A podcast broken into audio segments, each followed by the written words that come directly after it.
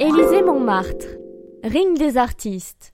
Si tu devais demander à des artistes quelle scène les a plus marqués, beaucoup te répondraient celle de l'Élysée Montmartre. On y dansait dans des balles populaires en 1807 pour virer en 1949 en ring de boxe et clubbing. Finalement, l'ambiance se calme et l'endroit prend définitivement son rôle de salle de spectacle en 2016. Dans ce vacarme, Coluche, Zola, La Goulou, Victor Hugo et Paul Naref y ont laissé des traces. Buzzy Tip. Le prix d'une place dépasse rarement 30 euros, de quoi découvrir des artistes sympas.